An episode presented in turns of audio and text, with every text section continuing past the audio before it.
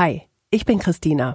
Im echten Leben komme ich aus Bielefeld, arbeite beim Radio. Mein Mann heißt Christoph, mein Kater Kriechbaum. Bei Twitter folge ich vielen spannenden, lustigen, interessanten Menschen.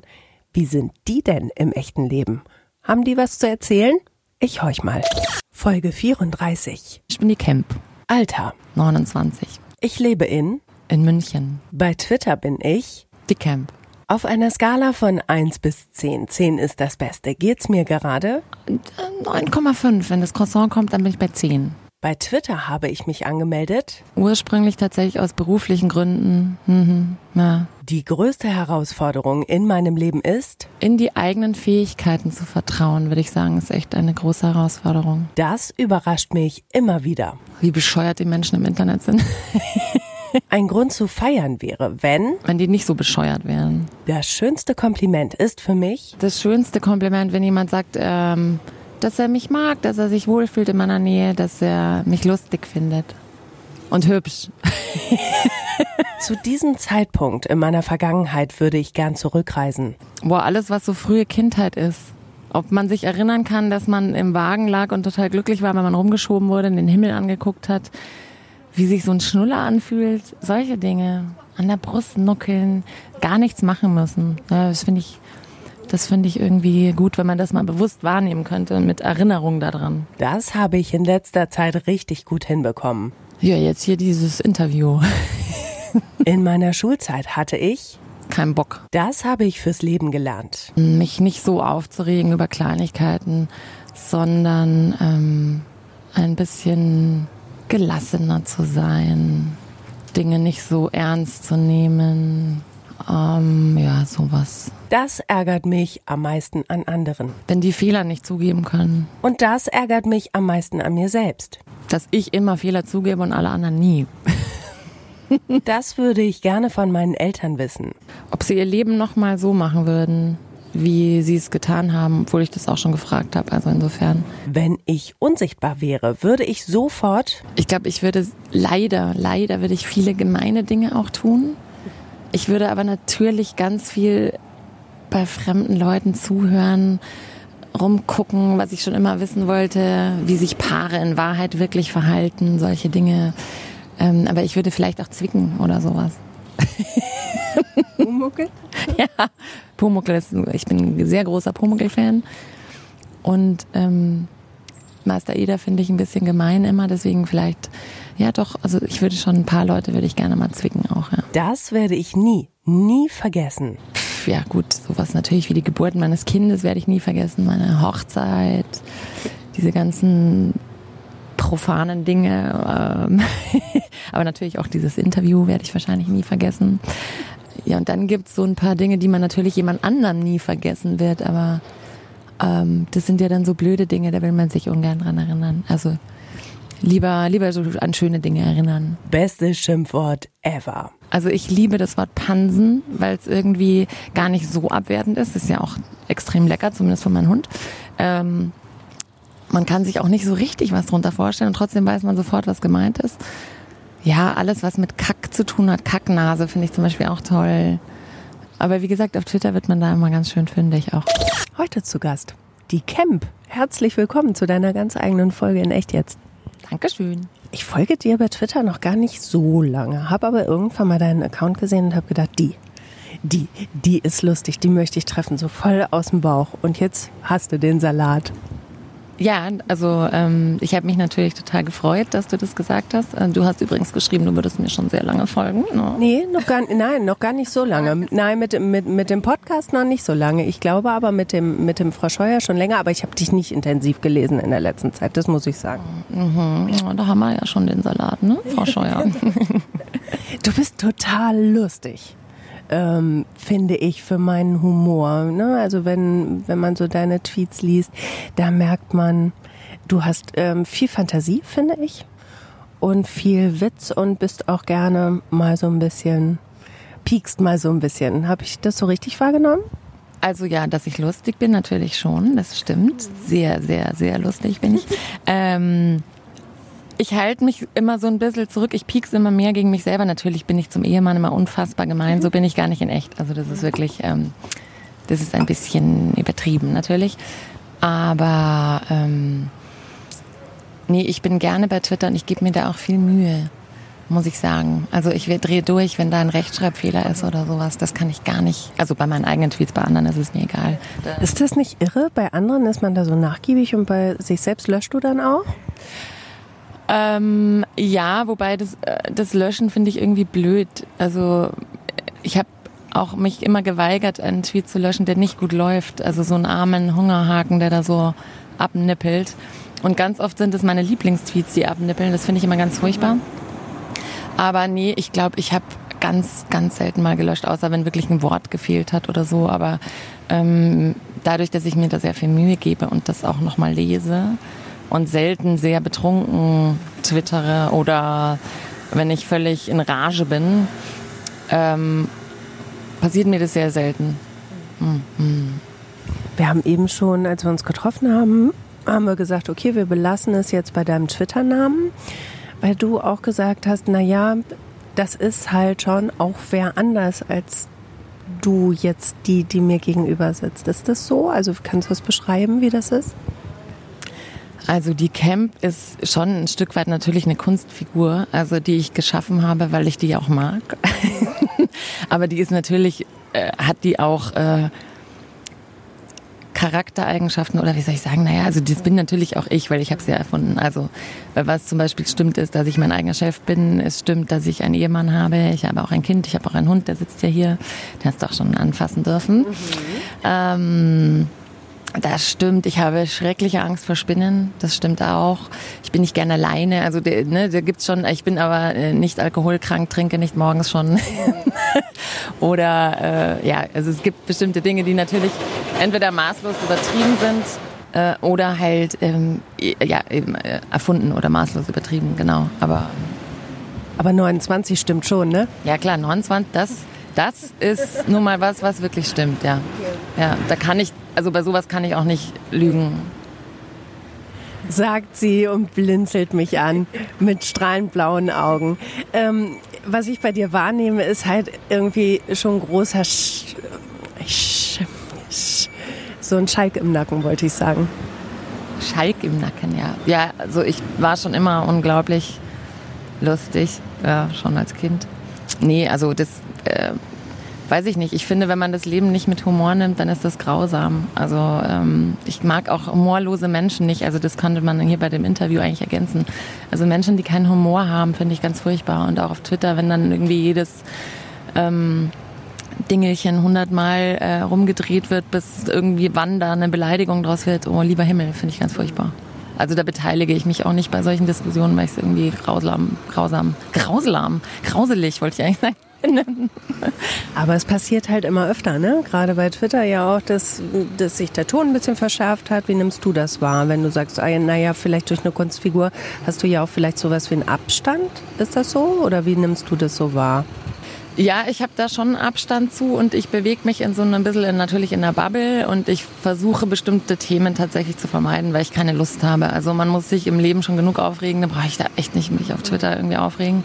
Kann man mir natürlich auch negativ auslegen, dass ich mich bei bestimmten Sachen dann halt auch nicht beteilige, aber ähm, ja, das ist mir zu stressig, das ist mir zu blöd und es führt ja vor allen Dingen zu nichts und deswegen äh, fahre ich da immer die Schiene einfach völlig wegignorieren, wenn sowas ist. Mhm. Aber klar, wenn es jetzt ein Tweet ist, der echt irgendwie aus dem Herzen kommt oder irgendwas betrifft, was mich beschäftigt oder so und dann kommt eine total bescheuerte Antwort oder ähm, derjenige macht sich darüber lustig oder so. Das kommt tatsächlich ganz, ganz, ganz selten vor, aber dann finde ich das doof. Also merke ich einfach, dass ich da noch keinen Bock mehr habe und dann manchmal auch den ganzen Tag da gar nicht mehr reingucke, weil ich mir sage, äh, warum? Was ich bei dir auch wahrnehme, ist, dass du sehr viel Fantasie hast. Wollen wir uns jetzt mal vorstellen, wir beide sitzen jetzt an einer Theke oder in einem Café. Äh, ja, wir sitzen jetzt ja auch in einem Café, ne? Das ist ja jetzt nicht so schwer. Okay. Und ähm, ich habe mich zu dir gesetzt. Wir kennen uns nicht, wir kommen ins Gespräch. Was würdest du mir als erstes von dir erzählen? Ohne dass ich irgendwas wüsste von dir von Twitter. Also, ich, ich fange mal an. Hi. Hi. Na? Oh Gott, bist du bei Twitter? Scheiße. ähm, aber wenn ich jetzt sagen würde, hi, ich bin Christina, ich bin 41, komme aus Bielefeld, arbeite beim Radio. Mein Mann heißt Christoph, mein Kater Kriechbaum. Ähm, was würdest du mir sagen? Ähm, ich glaube, ich würde als erstes mich auf deinen Kater stürzen, weil ich einfach Tiere großartig finde, weil ich das ein unverfängliches Thema finde, mit dem ich äh, über, also ja, da kann man mit jedem irgendwie drüber schwätzen. Ähm, dann würde ich wahrscheinlich auf Bielefeld eingehen wollen, wo das ist, was man da macht, wie das da aussieht. Ähm, von mir erzählen würde ich dann natürlich von meinem Hund, äquivalent zu deinem Kater, ähm, weil ich meinen Hund sehr lieb habe. Ähm, ja, und dann würde ich aber schon eher so smalltalkig bleiben. Also ich, ich ähm, bin jetzt keiner, der sein Herz auf der Zunge trägt unbedingt. Heißt, es braucht eine Weile, bis du dann auch wirklich dann ein bisschen tiefer erzählst. Du bist jetzt niemand, der äh, jetzt im, im Zug irgendwie mir seine tiefsten Gefühle erzählen würde, wenn wir uns gerade erst kennengelernt hätten. Ne? Äh, nee, also das würde ich nicht machen. Hallo, ich bin die Camp, ich habe Depressionen oder Hallo, ich bin die Camp, ich bin Alkoholiker oder keine Ahnung. Ja. äh, nee, würde ich jetzt nicht machen. Fände ich auch komisch, wenn das jemand bei mir machen würde. Ähm, was aber nicht dagegen spricht, ist, wenn man sechs Stunden nebeneinander im Zug sitzt, dass man natürlich ähm, auf einer Wellenlänge sein kann und dann über Dinge spricht, über die man jetzt vielleicht sonst nicht sprechen würde. Also, weil da hat man ja auch diesen Schutz der Anonymität so ein bisschen. Aber wenn du sagst fantasievoll, ich finde es auch unglaublich lustig, Leuten totalen Schwachsinn zu erzählen. Also wenn man jemanden kennenlernt, der fremd ist und von dem ich weiß, dass ich ihn nie wieder sehe, dann habe ich die einmalige Chance, jemand zu sein, der ich vielleicht gerne wäre oder der ich auf gar keinen Fall sein will. Ich könnte also schlimme Dinge behaupten von mir, äh, völlig konsequenzenlos und fände es großartig. Meine Lieblingsgeschichte dazu war ähm, was aus dem Kölner Karneval. Da haben eine Freundin und ich zwei Typen kennengelernt, natürlich strunzvoll. Den haben wir erzählt, wir wären Profiler auf Amrum. Und das Schönste daran sie haben es halt geglaubt. Was, was ist so deine beste Geschichte daraus? Oh, was ist denn jetzt los? Oh, hier ist gute Stimmung, schon am frühen Morgen. Ja, das ist München, ne? Hier pulsiert das ja. Leben. Ähm, meine coolste Geschichte, oh Gott, also ähm, ja, was, was, was, das ist gar nicht so unbedingt so spektakuläre Dinge. Die sind für mich einfach unglaublich befriedigend, wenn ich einfach nur einen total bescheuerten Beruf äh, eben äh, finde. Also Profiler finde ich schon ziemlich geil. Ich hätte dann so ein bisschen Angst allerdings, ähm, dass die zu sehr ins Detail gehen oder dass sie sagen, ah, ich war lange bei der Kripo. Oh. Mhm. ähm, ich habe mal einen ganzen Abend lang behauptet, ich wäre Österreicherin. Das war auch sehr lustig, mhm. weil ich finde einfach das äh, österreicherisch, kann man das so sagen, die werden mich jetzt alle schlachten, weil es gibt natürlich nicht das österreicherisch. Aber ich habe behauptet, ich wäre aus Salzburg und habe dann auch so gesprochen und habe gesagt, ich würde Jackie heißen und fand ähm, das so großartig, dass ich am nächsten Morgen immer noch österreichisch gesprochen habe und es überhaupt nicht gemerkt habe. Wie hat das geklungen? Jo, halt, nein, ich bin die Jackie, servus. servus. Ähm, wo kommst du her? Das ist aber lebend hier. Äh, wahrscheinlich kann ich das gar nicht so gut, wie ich gerne würde, aber äh, das macht mir einfach total Spaß und weil ich nicht genug Arsch in der Hose habe, irgendwie mich auf eine Bühne zu stellen, ähm, finde ich das im Alltag sehr erhebend, in andere Rollen zu schlüpfen. Ja. Humor ist für dich ultra, ultra wichtig, hast du ja eben im Fragebogen gesagt. Ne? Ja, also das ist einfach eine fabelhafte Eigenschaft und ähm, guter Humor ist auch gar nicht so oft. Also, dass der nicht verletzend ist oder entwertend oder ähm, ja, total plump. Also guter Humor ist echt gar nicht so leicht zu finden. Und ich bin äh, aufgewachsen mit ähm, Helmut Qualtinger und ähm, Loriot mhm. äh, auf Schallplatte damals noch und ich kann das alles auswendig und äh, bin ein riesen Loriot-Fan zum Beispiel. Ich finde, es gibt niemanden, der einen besseren Humor hat als Loriot. Das ist auch ungewöhnlich jetzt für deine Generation, ne? So jung. Ehrlich? Mit 29. Ja, stimmt. Ja, stimmt. Das war, damals waren die Schallplatten wieder in. Ja. Mhm. Vinyl, man hat ja Vinyl immer wieder gerne, ne? Man wundert sich ja auch. Genau. Ähm, würdest du mir denn, wenn wir da in diesem Café sitzen und ich würde dich zutexten und würde auch gerne ein bisschen was von dir wissen wollen, würdest du mir von deinem Beruf erzählen? Ja, das würde ich schon. Also wenn ich nicht gerade einen noch besseren erfinden würde, dann würde ich dir schon äh, von meinem Beruf erzählen. Was machst du beruflich? Ich bin Hundetrainerin. Das hast du mir eben schon gesagt und also ich finde das ultra spannend, weil gerade in der letzten Folge ging es auch nochmal so um Hundesprache. Ähm, ich schnall überhaupt nicht, was Hunde von mir wollen. Ähm, was ist das Geile da an deinem Job, Leuten wie mir, die überhaupt gar keine Ahnung haben, das nahezubringen?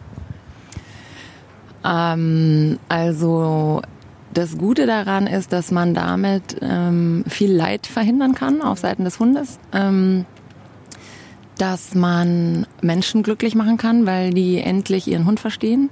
Ähm, ja, und es gibt ja ganz viele, die die Hundesprache nicht können. Und ich finde das wahnsinnig toll, wenn jemand das sagt, so wie du gerade eben, weil die meisten sagen, ich habe seit 20 Jahren Hunde, ich weiß nicht, ich weiß, wo der langläuft.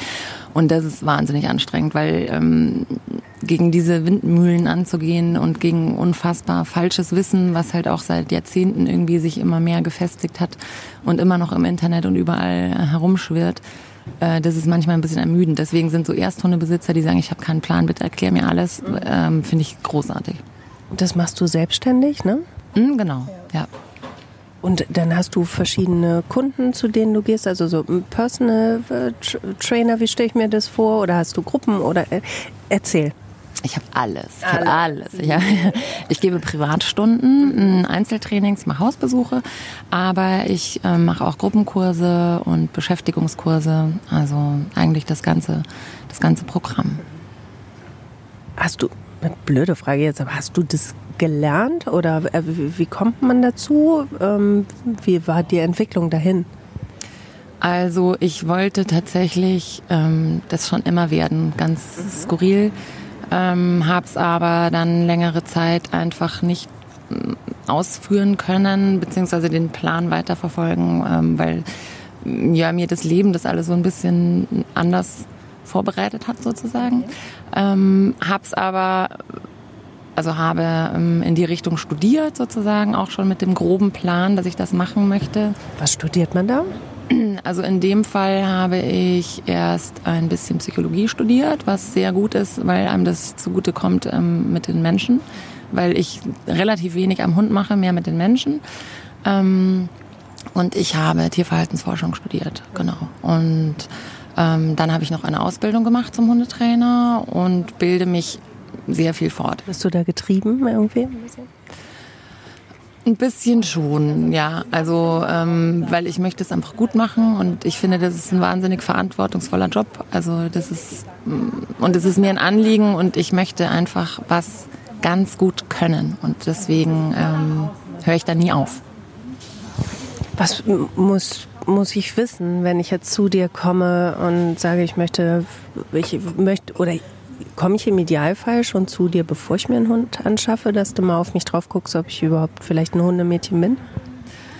Äh, Im Idealfall natürlich, ich mache auch Anschaffungsberatung, aber die wenigsten mm, machen das. Also meistens ist dann eher so, ähm, jetzt ist er da und oh, oh, oh, das habe ich mir aber so nicht vorgestellt oder ähm, er hat das Kind angeknurrt oder ähm, er macht immer noch rein oder solche Geschichten. Ne? Ähm, genau, und dann äh, rufst du mich einfach an, schreibst mir eine Mail, schreibst eine WhatsApp oder über Facebook oder über Twitter, ich bin überall. und sagst, hallo, ich brauche Hilfe oder ich will einen Kurs machen und dann, und dann geht's los, genau. Und wenn jetzt jemand zu mir kommt ähm, und sagt, ja, ähm, ich möchte gerne einen Hund haben, wie gestalten wir das, äh, wie kann das funktionieren, dann ähm, komme ich natürlich zu dir und dann äh, können wir schauen, jetzt nicht unbedingt bist du ein Hundemädchen, sondern wie sieht dein Alltag aus? Kannst du ihn mitnehmen in die Arbeit? Ähm, hast du Kinderwunsch? Was sind deine Erwartungen an den Hund? Was muss der erfüllen? Und klar, bei manchen denke ich dann, das sage ich dann zwar nicht, aber äh, ich denke mir, nee, also dann nimm lieber den Stoffhund. Also ich bin dann schon klar auch darin, mh, mm, zu sagen, was das für eine Verantwortung ist und für einen Fulltime-Job halt auch. Ne? Also ich glaube, das machen sich die meisten überhaupt nicht klar. Ne? Das halt, du kannst halt so einen Hund nicht acht Stunden irgendwo absetzen, oder? Oder geht es doch? Keine Ahnung, wie gesagt, ich habe ja nur meinen Kriechbaum. Kriechbaum. Ähm, nee, na klar, du kannst ja nicht acht Stunden allein lassen. Also der Hund ist ein soziales Wesen, der hat sich uns Menschen ja auch so ein Stück weit ausgesucht im Rahmen seiner Entwicklungsgeschichte ne, als sozialer Partner. Und ähm, das total ungerecht und ähm, tierschutzwidrig, den so lange alleine zu lassen. Ähm, der kann natürlich lernen, entspannt alleine zu bleiben eine gewisse Zeit, aber ähm, acht Stunden sind es sicherlich nicht.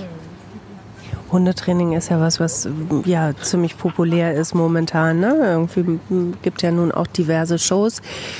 Ähm, ich gucke die gerne, obwohl ich keinen Hund habe, weil ich das immer spannend finde, wie die Menschen dann halt so äh, interagieren, dann auch mit dem Tier. Oh, jetzt haben wir eine Hundesituation. Erzähl die doch mal kurz bitte erzählt, ja, meinem Hund war langweilig, als ich gesagt oh, da kommt ein Hund vorbei, muss Hallo sagen.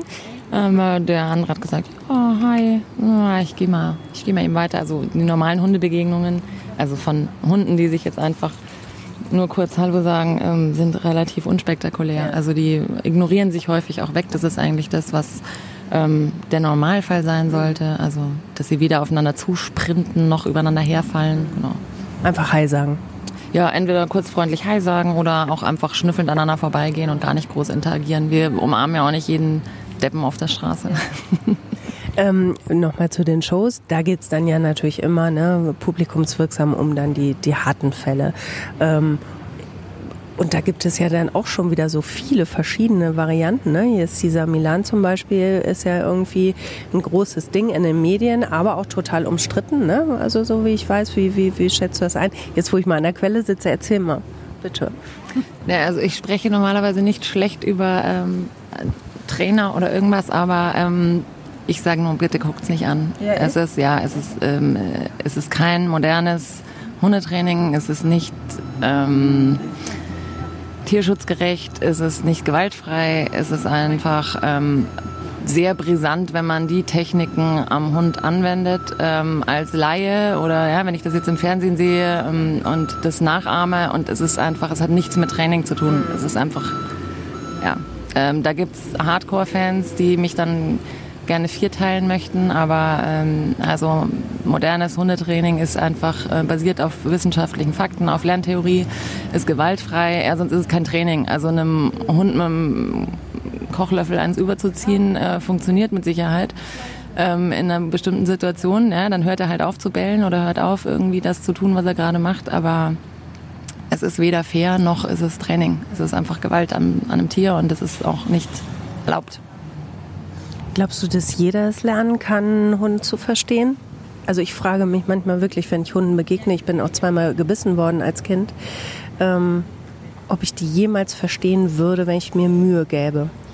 Ja, glaube ich schon. Ja? Also jeder, der Augen, Ohren und ein Herz hat, kann einen Hund lernen zu verstehen. Das ist eigentlich nicht so schwierig. Die haben halt andere Bedürfnisse als wir Menschen, sind auch einfach eine andere Spezies. Ich finde es eh völlig faszinierend, wie krass die sich in unseren Alltag einpassen und anpassen. Also äh, die fahren U-Bahn, die fahren S-Bahn, die gehen an der Leine, äh, die gehen zum Hundefriseur. Ey, keine Ahnung, was die alles mit sich machen lassen. Das ist eigentlich unglaublich. Und ähm, dafür finde ich, passiert halt eigentlich relativ wenig. Also ich verstehe das total, wenn man gebissen wurde oder ähm, brenzliche Situationen schon erlebt hat mit einem Hund, dass man sich da extrem unwohl fühlt.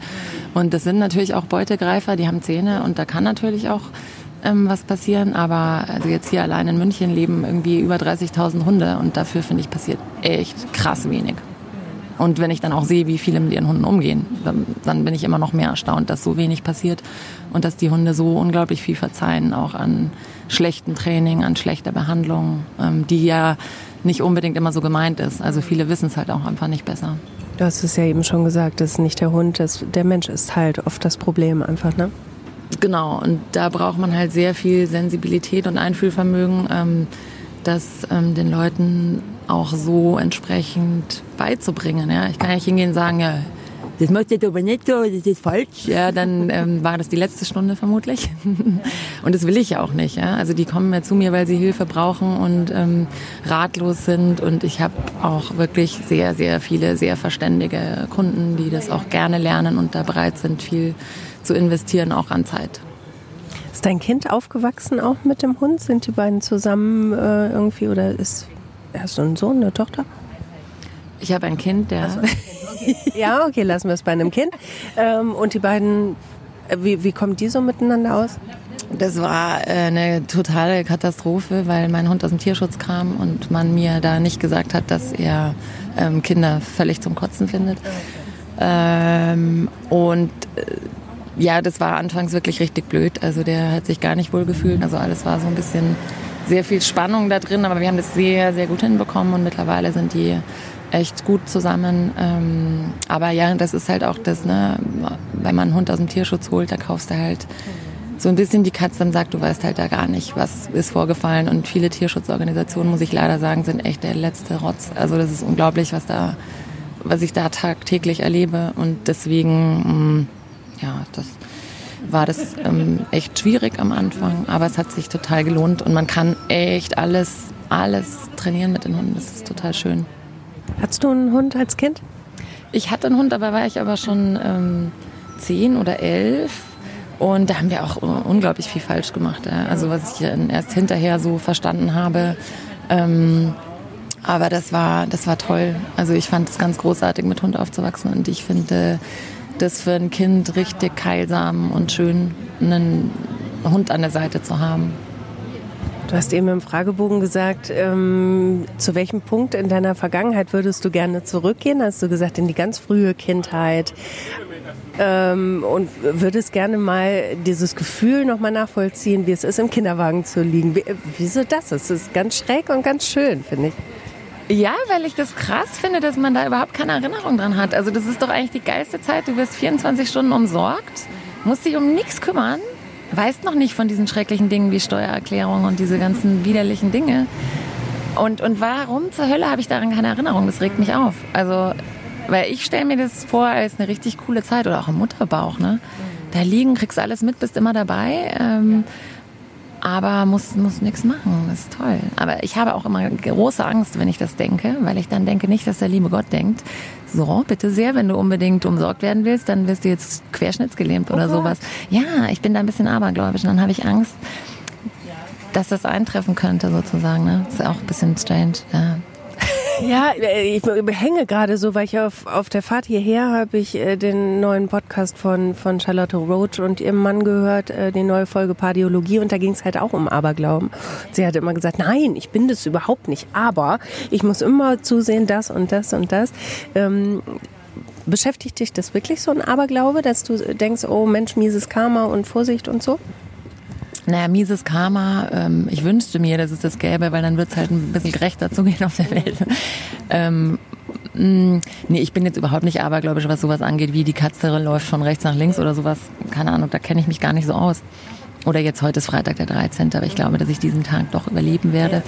Aber mh, mm, so, so bestimmte Gedanken, wenn ich die habe, dann habe ich Angst, dass die irgendwer hören könnte, der darüber entscheiden kann, was mit mir passiert.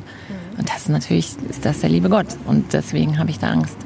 Dass wenn ich sowas denke, dass er sagt, ja bitte hier, dann darfst du in deinem Wagen liegen und rumgeschoben werden. Jetzt fällst du ins Koma. Bist du gläubig? Nee, ich bin, ich bin eigentlich nicht gläubig. Ich bin auch ausgetreten aus der ja. Kirche, aber der, doch, der liebe Gott, an den glaube ich irgendwie. Aber das ist halt mein Personal mhm. Assistant sozusagen. Äh, den habe ich halt für mich erfunden und den finde ich gut. Ja. Kommuniziert ihr miteinander? Ja, nur auf Twitter. Ach, ja, okay. okay. Aber ähm, ich kann das total nachvollziehen, dieses, oh Gott, wenn ich es jetzt einmal laut ausgesprochen habe oder manche Sachen, ach toll, ich habe es jetzt ausgesprochen und dann kann es ja auch nicht mehr passieren, weil ich habe es ja ausgesprochen und die Angst ist raus. Schon irgendwie schräg, aber auch super menschlich, oder? Ja, ja, schon. Und ähm, also doch, ich, es gibt schon eine Situation, wo ich dann auch wirklich, ähm, ja, ich würde jetzt gar nicht beten, dann aber wo ich sage, oh lieber Gott, bitte lass mich das überstehen. Also wirklich, wenn ich nicht mehr weiter weiß und wenn ich nicht die Kraft habe, äh, irgendwie an mich selber jetzt in dem Moment zu glauben, dann gebe ich das gerne ab an den lieben Gott und dann, es funktioniert ja auch immer. Das ist ja das Gute daran. Ich überstehe dann auch immer alles. Und es wird auch immer alles gut. Und deswegen, wahrscheinlich äh, glaube ich deswegen so gerne an den, weil er, weil es tatsächlich immer funktioniert. Es ist natürlich nicht der liebe Gott, es bin ich. Ich mache das alles so großartig. da lachst du wieder. Schön. Aber äh, du vertraust dir schon, oder?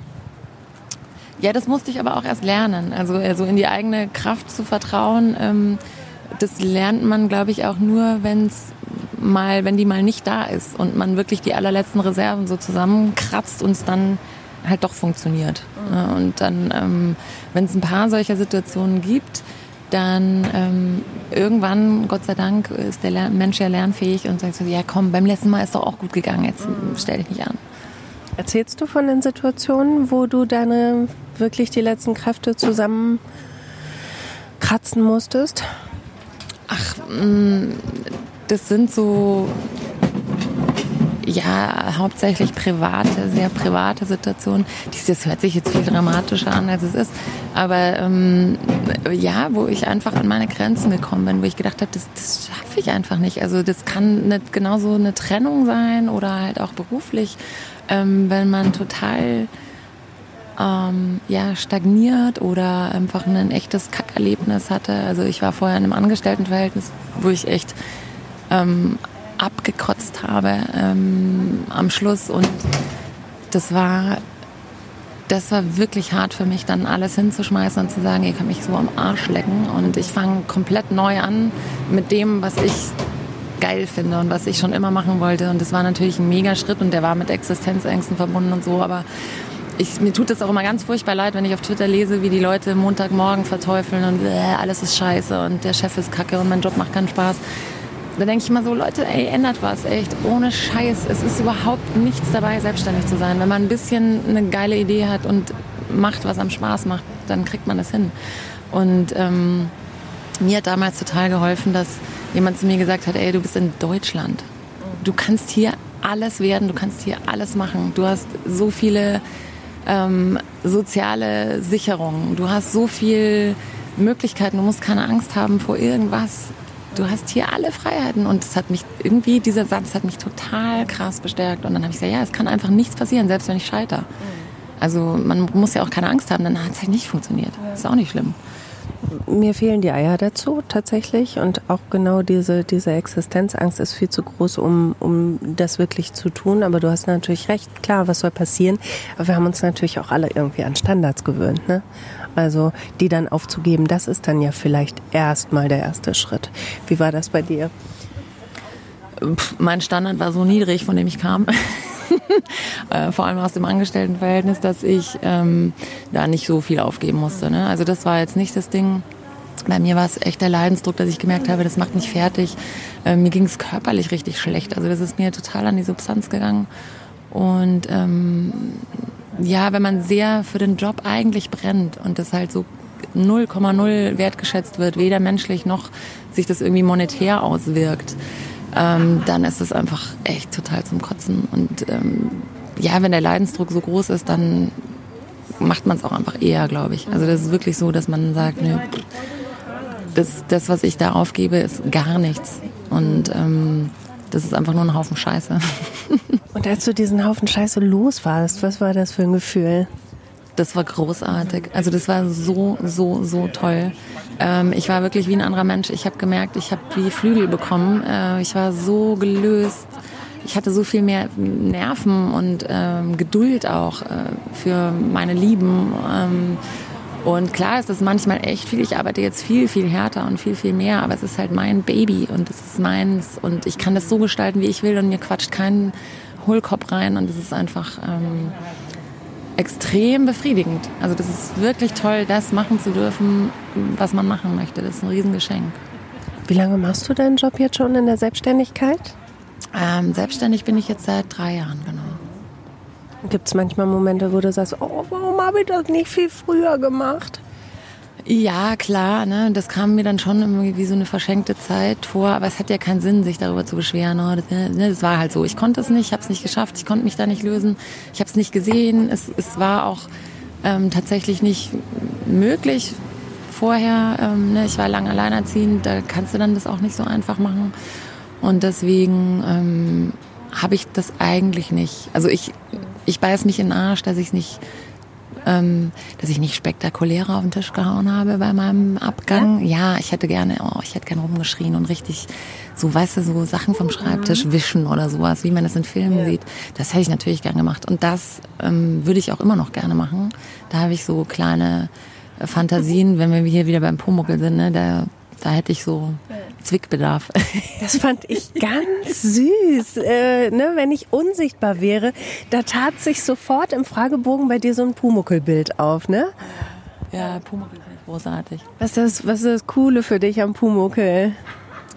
Ach, der ist einfach so unfassbar liebenswert. Ne? Der ist bei diesem miese, petrigen Schreiner, ja, den ich echt ein bisschen blöd finde. Ich finde Meister Eder ganz schlimm, viel zu streng und, und ähm, sehr ungerecht immer dem Pumuckl gegenüber.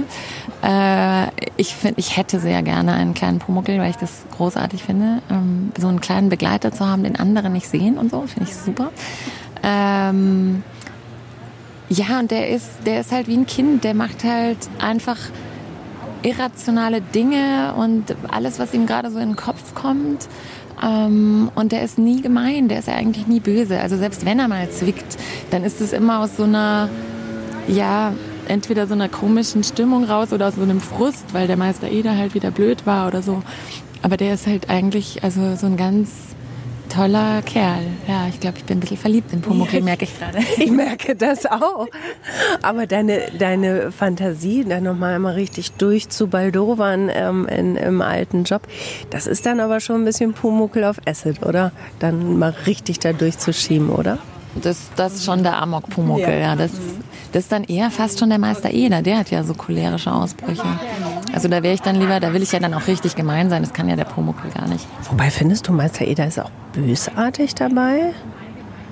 So, oder, oder ich habe den immer, also es ist jetzt auch schon ein paar Jahre her, dass ich das gesehen habe. Aber kein Pumuckl mehr. Nein. Krank. Ich weiß, es ist so viel, läuft mit mir schief und jetzt auch noch das. Hilfe. Ähm, ja, ich habe den eher grantig in Erinnerung. Als, als bösartig. Ja, ja, grantig, aber schon ungerecht. Ja? Also ja, der ist schon sehr drakonisch, finde ich, in seinen Strafen und so. Und der droht ja. immer sehr schnell und der ist eigentlich auch ganz schön humorlos. Und dann, also da gibt's doch diese eine Folge, wo er, wo er dann den Pudding isst also der Pumuckl kocht dann irgendwie selber Pudding und es geht alles schief und es brennt an und alles fackelt fast ab. Aber dann muss der Pumuckl draußen vor dem Fenster sitzen und der Meister Eder isst den Pudding. Und das finde ich eine ganz furchtbare Szene. Also okay, das ist, das ist echt brutal. Ja, ja. Und ich glaube, das ist aber extra so, weil die Kinder ähm, dadurch sich total gut identifizieren können, weil ja die meisten Eltern auch so Arschlöcher sind. Ich kann mich aber an eine Folge erinnern, tatsächlich, da hat, ähm, jetzt schweife ich da so ein bisschen ab im Pumuckel, aber da hat Meister Eder, dem Pumuckel, einen Wartenwickel gemacht. Das weiß ich noch, weil er immer, geh Pumuckl, mach der Wickel. Und das fand ich als Kind so witzig, wie er das gesagt hat. Ich kann das jetzt so nicht erzählen, aber da fand ich ihn so fürsorglich. Naja. Ja, doch, der hat sich schon noch gekümmert, klar. Also, dass er das überhaupt aushält, dass der da bei ihm wohnt und so. Ähm und eine Schaukel. Eine Schaukel hat er ihm auch ge gebaut. Ich kann das nicht, aber eine Schaukel, Pumuckl. Schau's dir. Ja, Pumuckl, ja genau. Ähm, ja, das ist sehr, sehr nett, wenn du bayerisch redest. Mach weiter so. Ist das, das ist schaurig, gell? Und ich kann das eher nicht rollen. Das, das macht überhaupt keinen Sinn, gell? Nein, das macht keinen Sinn, wenn du das nicht kannst. Da kannst du gleich wieder schleichen. Kommst, kommst du aus Minga? Und das war jetzt richtig mies, ne? Kommst du aus München ursprünglich? Ja, ich bin in München geboren, genau, war dann ähm, längere Zeit auch weg aus München. Ähm, und dann hat es mich wieder her verschlagen, aber es ist, also ich mag die Stadt schon auch irgendwie, weil ich halt hier geboren bin, aber es ist, ist auch schon ein bisschen schwierig, würde ich sagen. Gell? Ja, es ist eine schwierige Stadt irgendwie. Weil das so schickimicki ist ist ein bisschen schickimicki, ein bisschen teuer, ein bisschen belanglos alles irgendwie. Also ist jetzt nicht unbedingt, ähm, es ist jetzt nicht meine Traumstadt. Ja. Ich hätte, wenn ich, als ich deinen Twitter-Account ähm, mir den oben den Header nochmal angeguckt habe, hätte ich auch gedacht, na, die kommt ja wohl aus Berlin. Und dann schreibst du, nein, ich wohne in München. Hätte ich nie gedacht. Ja, ich habe auch gar keinen Akzent. Also ich spreche nee. auch gar nicht so. Ich ho, aber ich mag nicht. Nee, also ich habe mir das nicht abtrainieren müssen. Ich habe von Anfang an Hochdeutsch geredet. Ich musste eher dann ähm, so ein bisschen bayerisch reden, damit ich halt auch mit allen spielen durfte und so. Also, aber ansonsten äh, bin ich nie aus Berlin bin ich nicht. Zieht mich jetzt aber auch nicht besonders viel. Nee, nee. nee Berlin könnte ich gar nicht. Das ist mir zu viel. Das ist mir zu dreckig, ähm, zu hektisch. München ist so so glatt irgendwie, ne? Ja, ja, schon. Hm. Hm, schon. Ja. Passt schon.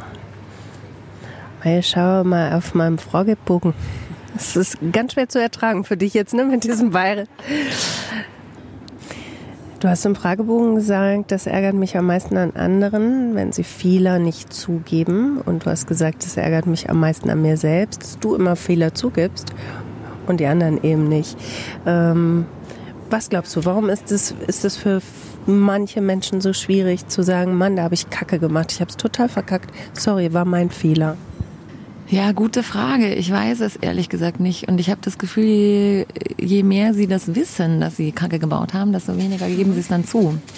Ähm, ich ärgere mich auch nicht wirklich darüber, dass ich das mache, weil ich finde, das gehört irgendwie dazu. Und für mich ist es unheimlich erleichternd und gut. Und ähm, aber es ärgert mich tatsächlich wahnsinnig, wenn ich ähm, das Gefühl habe, mein Gegenüber kann nicht mal wegen irgendeiner ganz blöden Kleinigkeit sagen, ja, tut mir leid oder oh, ähm, sorry, habe ich jetzt nicht drüber nachgedacht oder äh, das war, das habe ich, muss ich jetzt halt auch wieder auslöffeln. Ich wundere mich immer, warum das halt so schwer ist. Also mir fällt das jetzt nicht so schwer. Gut, obwohl es stimmt auch nicht. Im beruflichen Kontext kann ich das auch nicht immer ganz gut. Aber ich, ich weiß halt nicht, warum es schwer ist. Machst du dir da Fragen? Äh, stellst du dir da Fragen, also gehst du da nochmal in die Tiefe, warum ist es so schwer oder warum nervt es? Oder nervt es halt einfach nur? Wie ist das bei dir? Ja, ich hinterfrage das meistens gar nicht so sehr. Ähm, also klar, wenn es jetzt irgendwie mir nahestehende Leute sind, dann denke ich da schon eher drüber nach. Aber ansonsten mm, mache ich mir da keine Gedanken, weil es mir dann auch irgendwie egal ist, weil ich mir denke, dann ist es halt so, dann lass es halt bleiben. Ähm, aber klar, manchmal gibt es ja Situationen, da muss man sich damit auseinandersetzen, weil es einen direkt betrifft, sei es jetzt privat oder beruflich. Und dann ähm, tut es schon gut, sich zu überlegen, dass das jetzt nichts mit einem selber zu tun hat, ne? sondern dass die halt da irgendwie ein Problem haben und ähm, dass das nichts mit einem selber zu tun hat, dass man sich nicht darüber ärgert. Bedeutet aber auch, du hast ja im Fragebogen auch gesagt, du, deine größte, die größte Herausforderung war, deinen Fähigkeiten zu vertrauen. Und genau das zu sehen, ey, das hat nichts mit mir zu tun.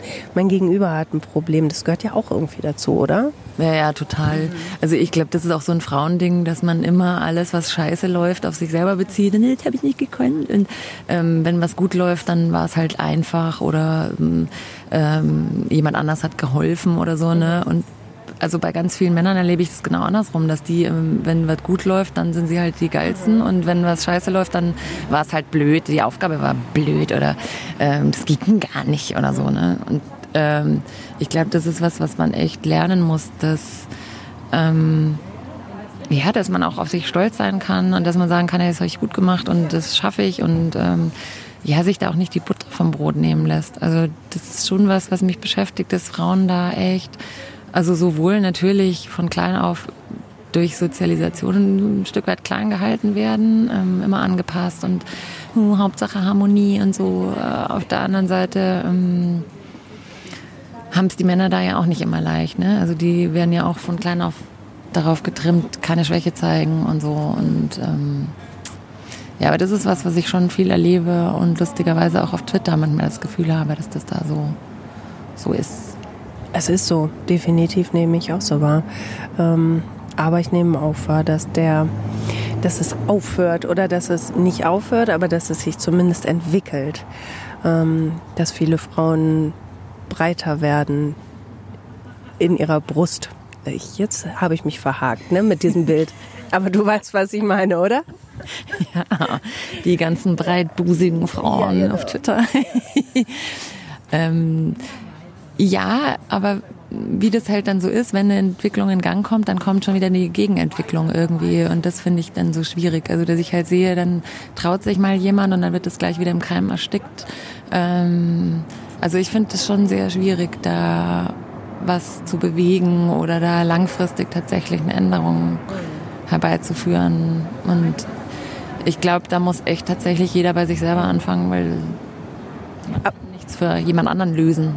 Aber du kannst dich hinstellen und sagen, ey, ich bin's, die Campe und ich habe das geschafft.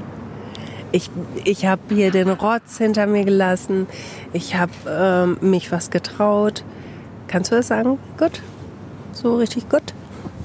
So richtig Gut, weiß ich nicht. Also ähm, ich stelle mich jetzt nicht oben auf den Berg und klopfe mir auf meine breite Brust und äh, trommel und ne.